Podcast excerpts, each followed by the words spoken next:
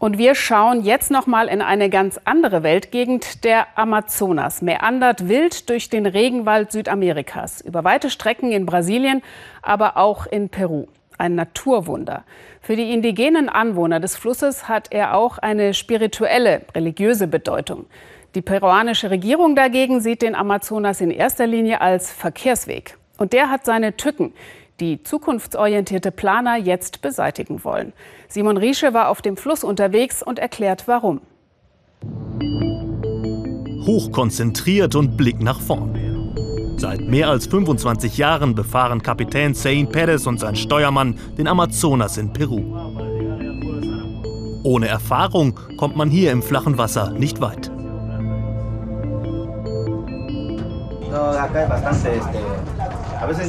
Man muss sich auskennen und man muss aufpassen wegen der Sandbänke, die sich bilden. Die sind gefährlich. Du stößt an, das Schiff kann umkippen, kann alles passieren.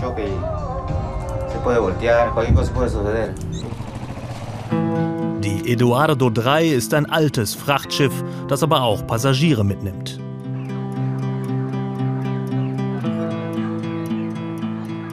Mehrere Tage dauert die Fahrt von der Stadt Yurimaguas in die Urwaldmetropole Iquitos. Für die Dörfer am Wegesrand ist der Fluss Lebensader. Straßen und Autos gibt es hier nicht. Alles, was transportiert werden muss, muss aufs Schiff. Und an Bord hoffen die Reisenden, dieses Mal nicht schon wieder stecken zu bleiben. Einmal kamen wir drei Tage lang nicht vom Fleck. Hier auf dem Boot mussten wir warten, bis wieder genug Fahrwasser da war. Die peruanische Regierung will das jetzt ändern. Eine ganzjährige Nutzung richtig großer Containerschiffe soll hier bald möglich sein. Das zumindest verspricht die offizielle Videoanimation.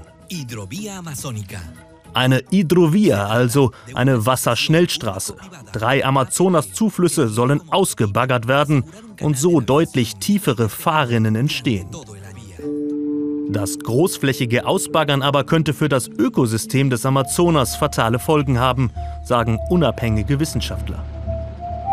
Überschwemmungen, Erosionen, die Dynamik der Flüsse sei in den Studien der Regierung nicht ausreichend berücksichtigt worden. Wir haben hier so viele verschiedene Ströme, kleine, große. Einer transportiert mehr Schlamm, mehr Ablagerungen als der andere. Einer ist mehr, ein anderer weniger dynamisch. Wir haben das alles hier am Amazonas, aber noch nie genau erforscht. Wir wissen einfach zu wenig. Zwischenhalt im Städtchen Nauta. Die lokale Wirtschaft werde von der Hidrovia profitieren, verspricht die Regierung. Viele hier glauben ihr nicht.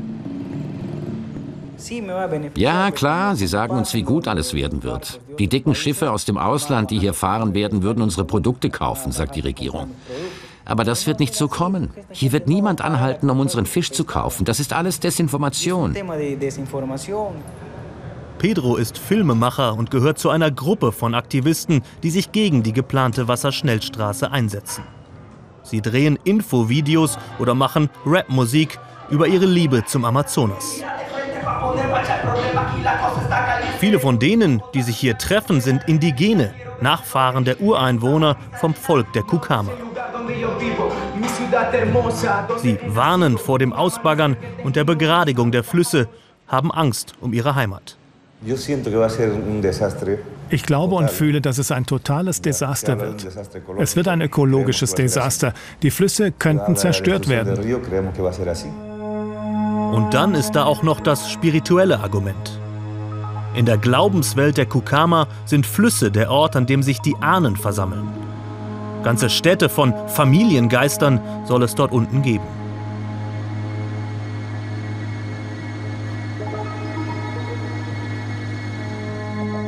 Menschen, Tiere, sie alle würden nach ihrem Tod gemeinsam im Fluss weiterleben. Und wer in diese Welt eingreife, der mache alles zunichte. Wer den Fluss stört, zerstört alles. Die Verbindung, die Balance zwischen den Orten unter Wasser und den Dörfern am Ufer ist in Gefahr.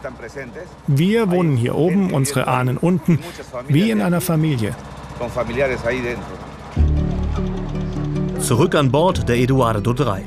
Über den geplanten Großausbau der Wasserstraße hat auch Kapitän Perez jetzt etwas nachgedacht.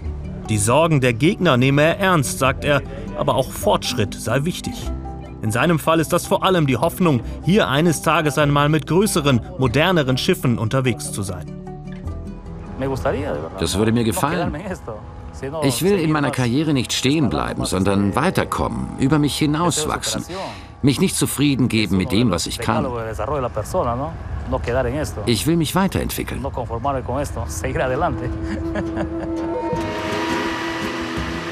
Nicht zuletzt dank viel Regen von oben haben Schiff und Passagiere auf dieser Reise immer genug Wasser unterm Kiel. Auch ohne ausgebaggerte Fahrrinnen also nach etwa 70 Stunden die Ankunft im Hafen von Iquitos. Ob die Hidrovia Peru den Fortschritt bringen wird und wenn ja, zu welchem Preis?